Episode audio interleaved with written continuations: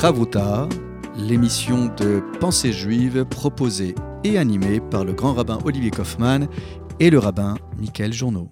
Bonjour chères auditrices et auditeurs, bonjour Michael. Bonjour Olivier. Nous voici de retour pour une page de Chavuta, étude en binôme, dans le respect euh, du principe de contradiction, autour d'un texte biblique qui va nous permettre à chaque fois de faire émerger l'humanité de nos personnages bibliques et euh, euh, le caractère aussi euh, vivant des événements positifs ou négatifs qui surviennent dans l'histoire de la narration biblique. Alors nous nous étions arrêtés la fois dernière sur ce que boirons-nous et cette gestion dont nous avons parlé entre le passé, le présent et le futur, ces futurs incertains qui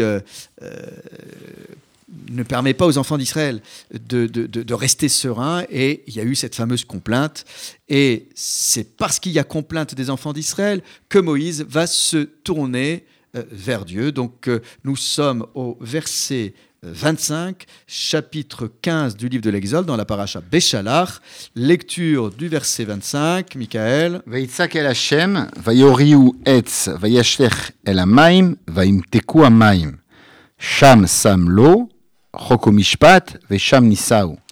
Traduction Moïse, alors plutôt il cria, mais il s'agit de Moïse, il cria, euh, il implora euh, l'Éternel, euh, et Dieu lui indiqua, lui montra du bois, un bois.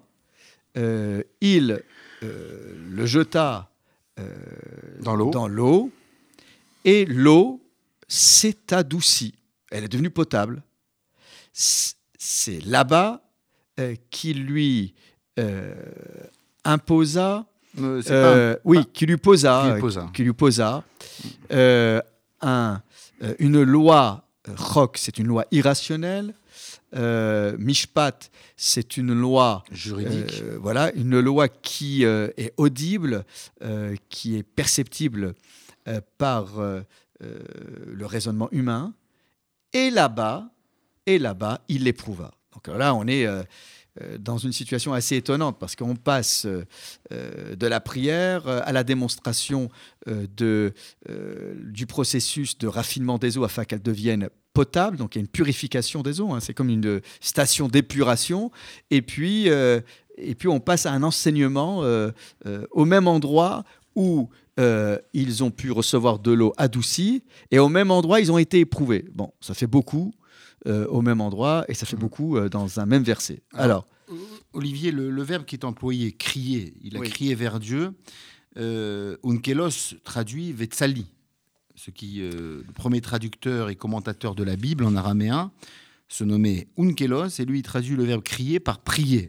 Vetsali, Kadam Hashem, et donc Moïse a prié devant Dieu. Mais c'est quand même intéressant parce qu'il ne répond pas, Unkelos, à la question pourquoi euh, la Torah choisit-elle euh, le verbe crier et pourquoi Moïse crie comme si que Dieu avait du mal à entendre et à écouter.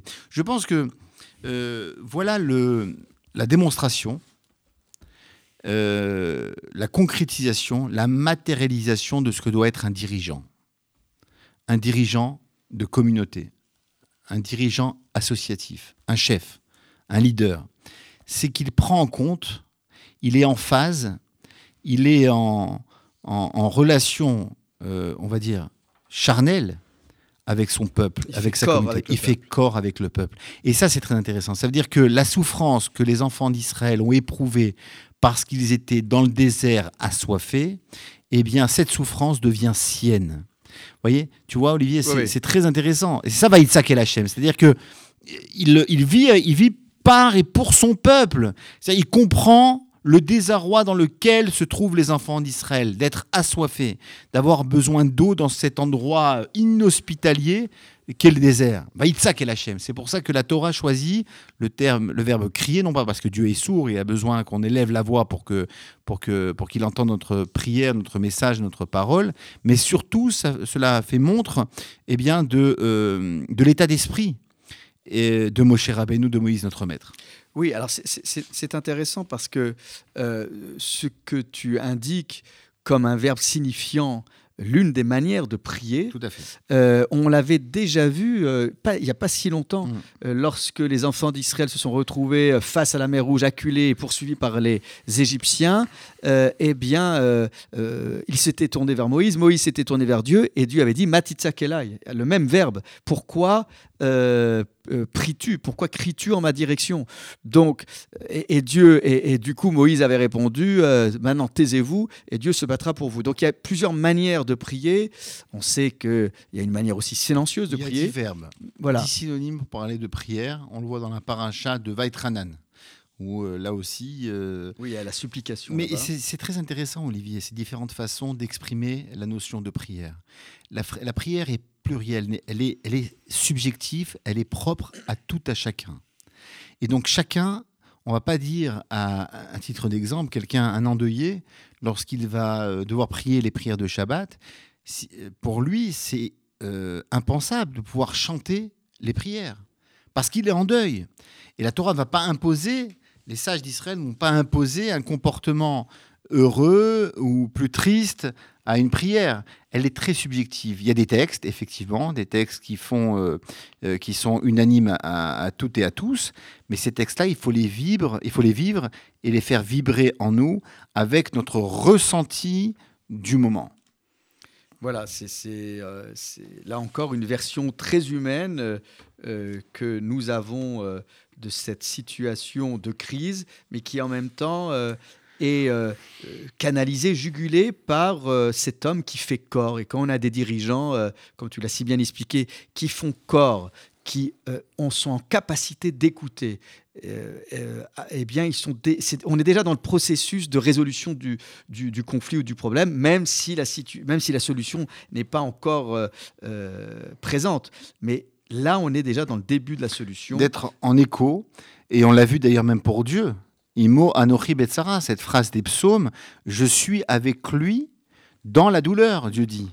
Lorsque les enfants d'Israël euh, sont en Égypte, ils sont persécutés, voire certains sont tués, euh, exterminés, Dieu dit, je n'abandonne pas mon peuple. Lorsque vous, lorsque vous, vous, euh, vous êtes dans la souffrance, peuple d'Israël, ou homme avec un grand H, eh bien Dieu lui-même, Kaviachol, et euh, se trouve euh, dans, euh, dans la souffrance. D'ailleurs, on l'a vu dans la paracha, c'est dans notre paracha de Béchalar, la- le cantique que nous récitons tous les jours, Asiachir Moshe, euh, il est écrit sur le champ de la traversée de la mer Rouge. Vayosha Hashem, il est écrit Vayosha Hashem, et Dieu a délivré. Et le Talmud met dans la bouche de Rabbi Meir Balanès les propos suivants. C'est qu'il faut lire le terme Vayosha Hashem. C'est vrai, c'est Dieu a délivré, Mhm. mais comme dans la Torah, il n'y a pas de consonne, il n'y a pas de voyelle, le, le même mot Vayosha peut se lire Vayivacha. En d'autres termes, Vayivacha Hashem, c'est-à-dire Dieu s'est délivré lui-même. Lorsqu'il a délivré le peuple d'Israël, eh bien Dieu s'est lui-même délivré d'une situation de servitude et de fermeture. Voilà, donc c'est cette libération de Dieu et il se libère au point que euh, il va euh, euh, montrer, il va montrer du bois. Alors c'est une solution un peu étonnante. La solution, c'est ce bois.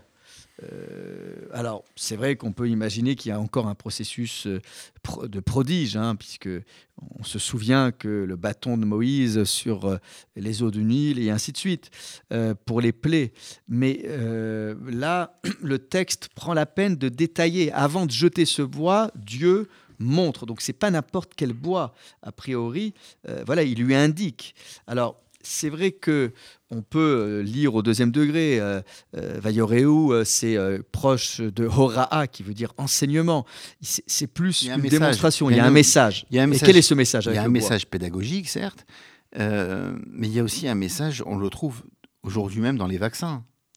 C'est-à-dire les vaccins ARN, Pfizer ou Moderna, c'est euh, le fait de, prendre une, infime partie qui n'est pas nocive au corps humain de ce fameux virus euh, pour permettre au corps humain de créer des anticorps et se battre avec ce virus et d'être fin prêt à se battre contre le, virus. Et c'est très intéressant parce que euh, on a cette idée-là, c'est-à-dire c'est un morceau de bois qui est lui-même amer, parce que le bois, euh, essayer de, croquer un morceau de bois, euh, de goûter du bois, euh, il, n'a rien de, il n'est pas comestible. Et donc que ce bois amer puisse adoucir des eaux amères vient nous donner un enseignement de très grande valeur, à savoir que le mal doit servir à faire le bien. C'est la philosophie du judaïsme. On le voit dans le schéma Israël que nous prononçons tous les matins et tous les soirs, ces actes de foi matin et soir dans le schéma Israël, il est écrit Bechol levavecha, tu aimeras ton Dieu de toute traduction littérale, c'est de tous tes cœurs. Et le Talmud de Berachot nous dit oui, de tous tes cœurs, oui, c'est-à-dire avec ton penchant du mal et avec ton penchant du bien. C'est-à-dire que le judaïsme euh, nomme le mal. Le mal existe. Et euh, comment se battre contre le mal C'est d'en faire, faire un tikkun, de se servir du mal pour faire le bien.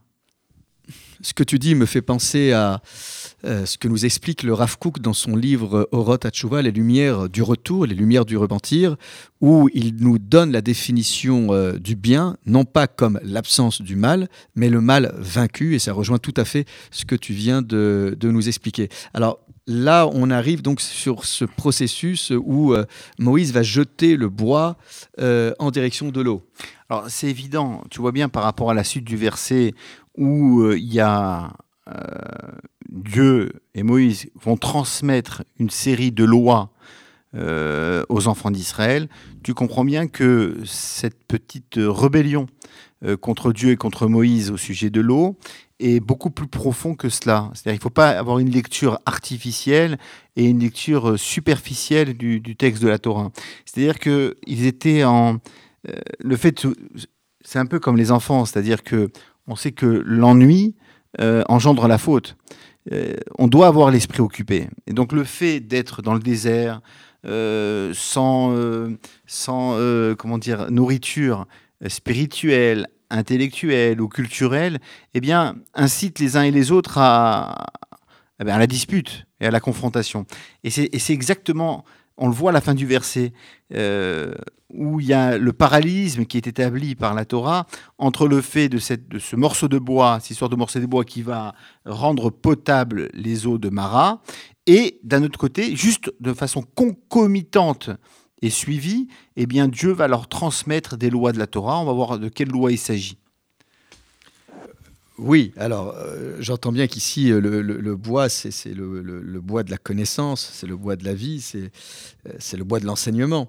Euh, mais encore une fois, euh, lorsqu'il y a euh, ce, ce, passage du, du, bois, alors, alors tu, tu, as anticipé, oui. tu, tu, as expliqué ce que la fin du verset justement oui. faisait allusion aux lois. Mmh. Donc, mais pourquoi il y a ce, ce, ces étapes qui sont détaillées de manière aussi déployée dans le texte, alors qu'on aurait pu passer directement euh, au fond du sujet Parce qu'en fait, ce que tu nous expliques, c'est que les enfants d'Israël, en somme, ce qu'ils disent, c'est que voilà, euh, quel est notre projet euh, Qu'est-ce qui va étancher notre soif spirituelle, notre quête de sens hein, L'eau, euh, c'est le symbole de l'eau vivifiante, c'est le symbole de, la Torah. Donc ils attendent un projet, ils attendent, une, une constitution écrite. Mais pourquoi passer par ce, ce, ce, jet de bois dans l'eau euh, euh, Il aurait pu tout de suite passer à l'enseignement. Si c'est si ça le problème, eh ben que, que je... Moïse tout de suite transmette un enseignement. Oui, je veux m'aventurer à une, une, explication, Olivier. Tu sais très bien que euh, les bois qui permettent au rouleau de la Torah, au parchemin, oui. de pouvoir être enroulé, bois, déroulé, oui. comment on les appelle en hébreu? Etz aussi. Etz. Mm. C'est les, les, bois de vie, les bois de la vie.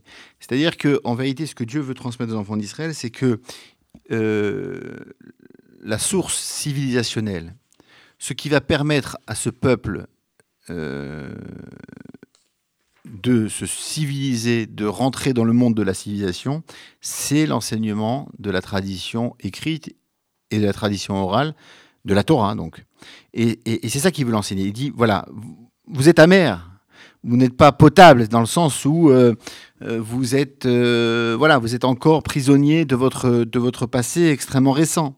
Mais grâce au bois hein, de la Torah, eh bien, on va transformer des eaux amères en eau et on sait que l'eau est, est- souvent comparée ou pris comme exemple, comme métaphore, comme hyperbole, comme image à la Torah. Et donc c'est ça l'enseignement euh, que, Dieu veut transmettre aux enfants d'Israël. C'est-à-dire que euh, le, le- le véritable remède euh, et ce qui nous permettra de nous reconnaître en tant que nation, en tant que peuple, en tant que religion, philosophie, culture, c'est justement l'enseignement de la Torah et l'étude et l'étude de, ces, de ces textes incroyables. Alors, nous allons revenir sur les textes détaillés en classification juridique sur la fin du verset. Et pour ce faire, nous allons euh, nous rafraîchir la tête et les oreilles avec euh, un morceau euh, musical. אני יהודי.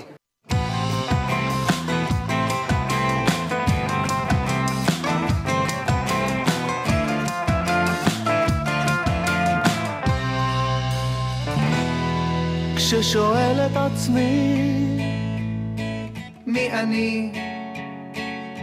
אני קצת ספרדי, קצת אשכנזי, קצת ישראלי, טיפ-טיפה גלותי, אני אולי דתי, ואולי חילוני, אבל ביני לביני, אני יהודי, וזה ייחודי. לא טוב יותר מהאחר, לא רע יותר, פשוט יהודי.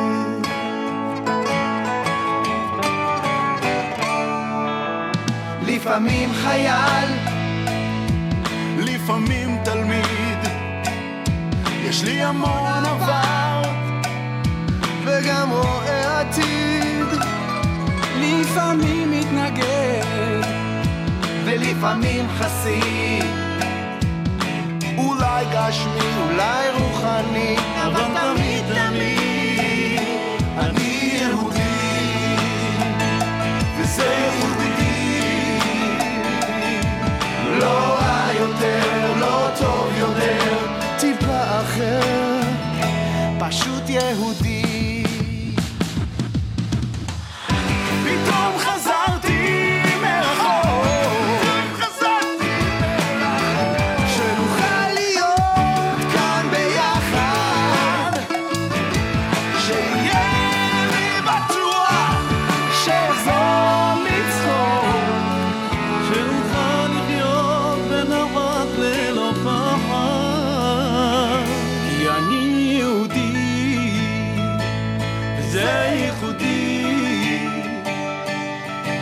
טוב יותר מהאחר, לא רע יותר, פשוט שום דבר. לא יצליח לשבור אותי אחי הנשמה שלי היא חלק מאור עליון נצחי לתקן את העולם. זוהי מהותי נולדתי ככה אני פשוט יהודי יהודי כמו בשאר הדתות יש לי חגים, שבתות, מנהגים ומצוות מזל טוב! למרות שכל אחד בטוח בצדקתו בסוף כולנו יהודים לפני כיסא כבודו. אני מאוד פוחד משנאת חינם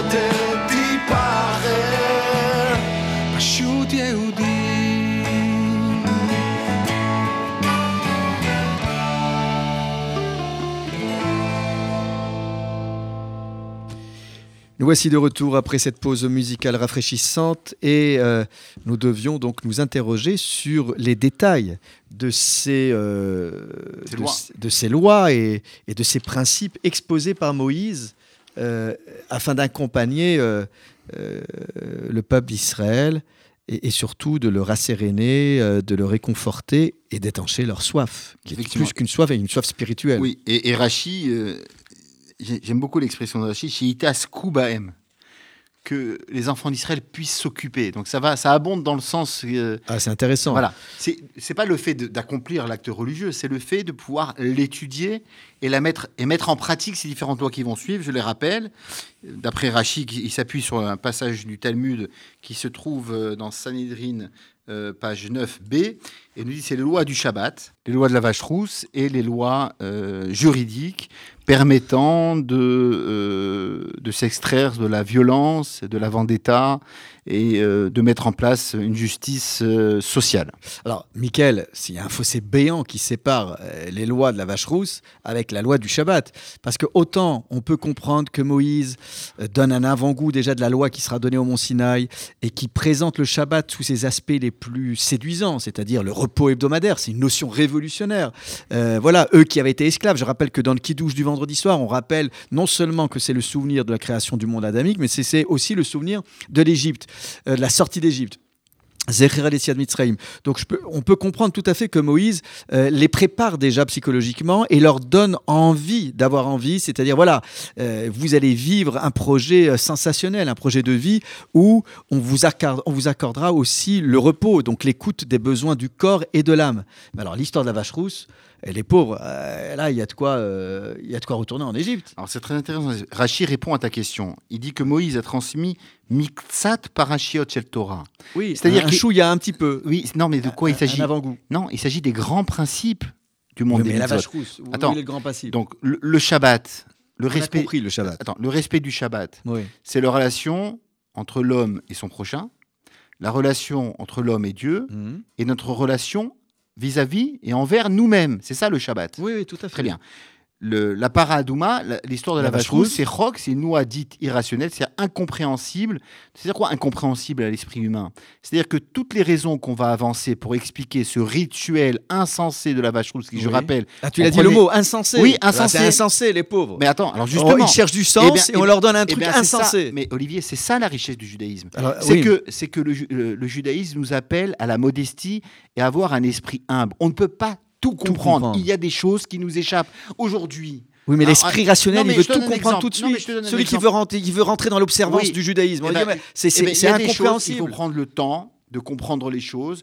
On ne comprend pas tout du jour au lendemain. Et même les choses qu'on a déjà compris avec le temps, avec le travail, avec, Avec le temps. de- Alors c'est un message avec- très important que avec tu délivres là. Avec le temps. Tout à l'heure on disait éloge de la lenteur.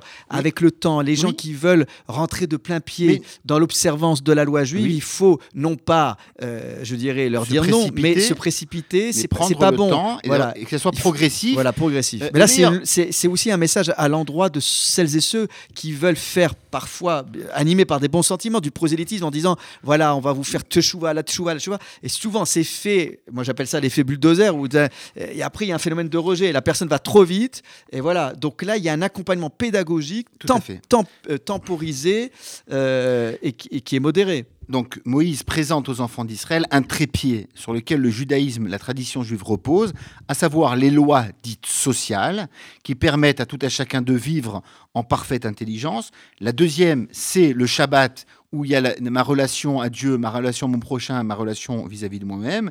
Et enfin, la paradouma, c'est ce qui est du domaine de l'incompréhensible, de l'irrationnel. Et c'est ça aussi le judaïsme. C'est-à-dire qu'on ne peut pas tout expliquer. Ça ne veut pas dire qu'il n'y a pas de raison, il n'y a pas de ta'amé à mitzvot. D'ailleurs, c'est une vraie question. Tu sais, tu sais très bien que euh, c'est un peu comme lorsqu'on va chez, chez un médecin et qu'il nous prescrit une ordonnance. Euh, certains vont essayer d'étudier euh, la molécule, essayer de comprendre pourquoi tel médicament eh bien, euh, guérit telle et telle pathologie ou telle et telle maladie. D'autres font confiance aveuglément à leur médecin. Et, et- et c'est exactement ça le rock. Et Olivier, aujourd'hui encore plus qu'hier, et je, je l'ai déjà dit à plusieurs reprises, euh, je suis un fan de, de l'information en continu, Hmm. en particulier à l'heure de cette pandémie, cette épidémie. Hmm, hmm. Et, et ce qui est intéressant, c'est l'ensemble de ces spécialistes du monde scientifique, du monde médical, même certains religieux, certains qui se définissent comme rabbins, de- essayent de donner une explication à cette, à cette Ah, pandémie. Inexplicable. Eh, Exactement. Et une seule fois, j'ai été très heureux de voir un très grand professeur qui, euh, sous, sous sa parole, sous son visage, son image, il avait dit on ne sait, Je ne sais pas, on ne sait rien. Et c'est ça. Et la connaissance de son ignorance, c'est mère de toutes les sciences. C'est ça la recherche scientifique. C'est de dire je commence avec, avec rien ou Mais avec quelques acquis et euh, pour, les, progresse. pour les médias, pour les télés, c'est pas vendeur, je ne sais pas, tu vois. Donc, euh, ils ont besoin à chaque fois d'experts Oui. en ça, d'experts en ça. Ils- ils- ils et puis, on a l'impression que tout le monde sait tout alors que tout le monde ne sait rien. hum, hum. Et on découvre, on découvre comment se, euh, se protéger. On a découvert ce fameux vaccin euh, qui, euh, je le rappelle, est très très important et qui permet de sauver des vies.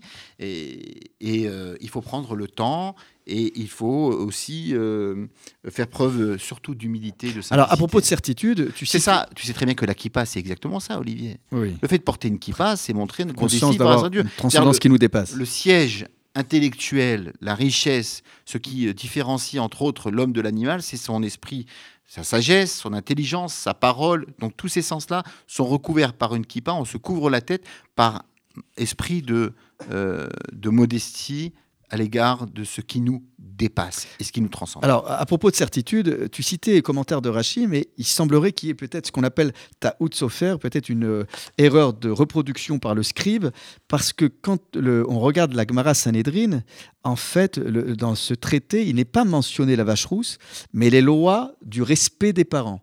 Donc, euh, selon certains commentaires, Moïse aurait aussi transmis un des dix commandements en avant-première, en disant voilà, euh, voilà ce qu'il faudra travailler pour euh, construire cette identité dont on parle depuis déjà un certain temps, cette identité euh, euh, de peuple et cette civilisation. Donc il semblerait que quand on reprend le traité Sanhedrin, cette histoire de vache rousse n'a pas été euh, reproduite, d'autant plus qu'il y aurait, alors bien évidemment la loi de la Torah n'a pas été donnée, mais la faute du veau d'or qui est censée être réparée par euh, la vache rousse n'a pas eu lieu encore.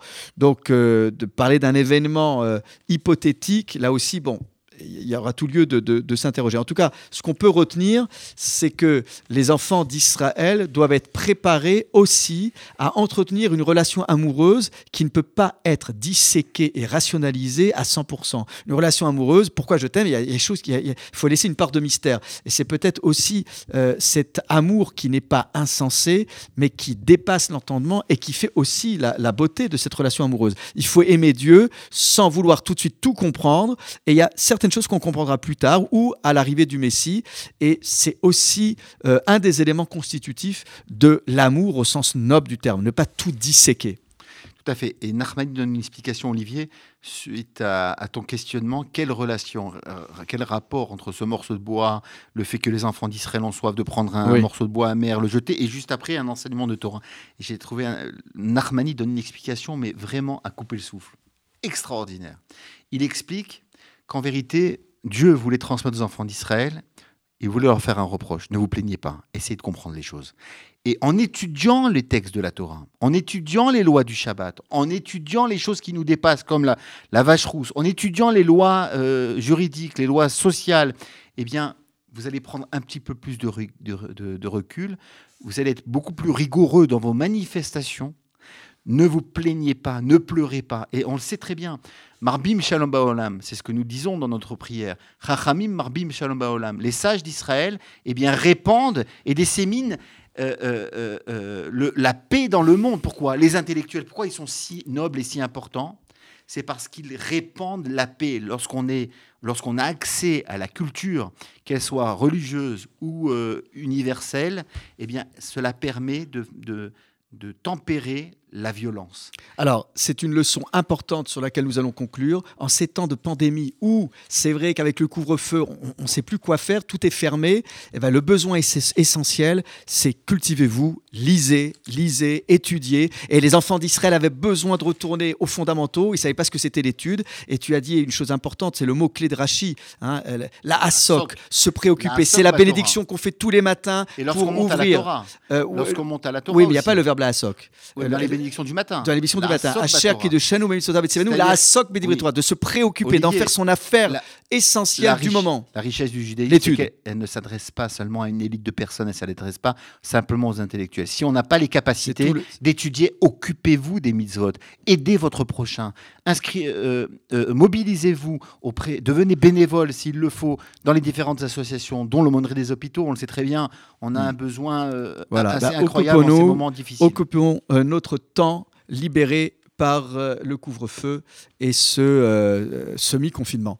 Shabbat Shalom à tous et à toutes. Prenez soin de vous et occupez-vous l'esprit. besoin essentiel, l'esprit, l'esprit. Shabbat Shalom.